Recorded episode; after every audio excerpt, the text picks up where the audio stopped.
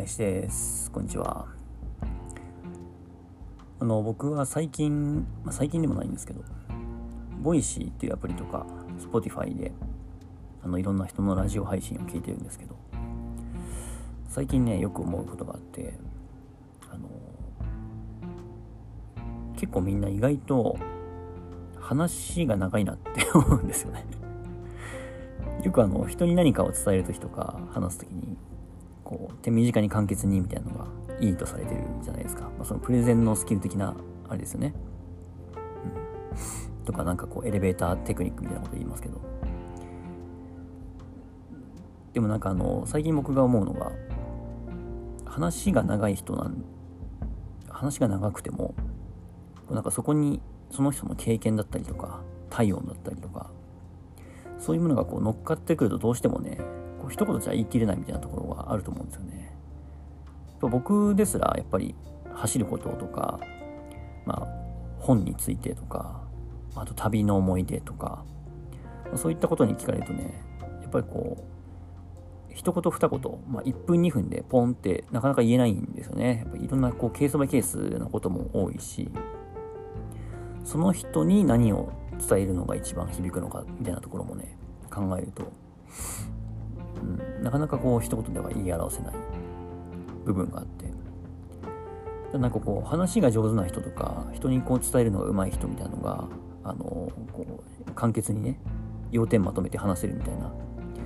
イメージなんとなくあると思いますけど、まあ、もちろんそういう場面だったりとかそういう話の内容っていうのもあるんでしょうけど。なんか必ずしも話が長くなっちゃうことがあの悪いことじゃないんじゃないかなっていうふうに最近結構思ってますね。まあ、もちろんそのね、状況だったりとか相手を見なきゃいけないですけど、この状況で話、あんま長い話してもっていうところもね、あったりするんで。うん、なんですけど。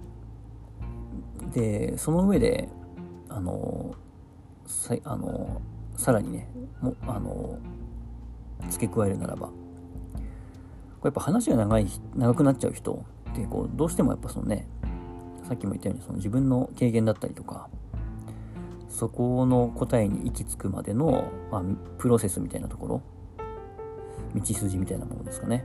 そういったところもこう細かく説明しないとなかなか伝わらないっていうのは分かってると思うのでそういった説明が入ると思うんですけど。ただ簡潔に説明できる人もいますよね。その人は本当にそういうスキルが備わっている場合とあともう一パターンあると思ってて、あの、知識だけが頭に入ってる人って結構最近特に多いなと思うんですよね。まあ、今って特にその、いわゆる答えというものに誰でも簡単にすぐにアクセスできるっていうような時代になってきてると思うんですけど、なんかこう知識を取り込むことって、まあ、昔に比べればね、だいぶハードルも下がってきてるし、簡単なことだと思うんですよね。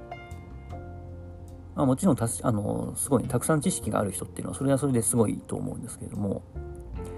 でそういう人ってなんとなくこう話しているとやっぱりあの自分の経験とかそこのそこの答えに行く行き着くまでの道筋みたいのがないのでこう簡単にそこに行き着くんですね。話の答えというか。あこれはこうだよとか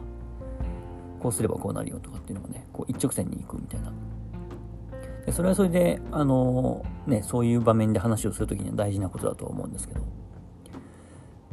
あね、やっぱ実際にその人の経験とかっていうものが乗ってきた場合に、あの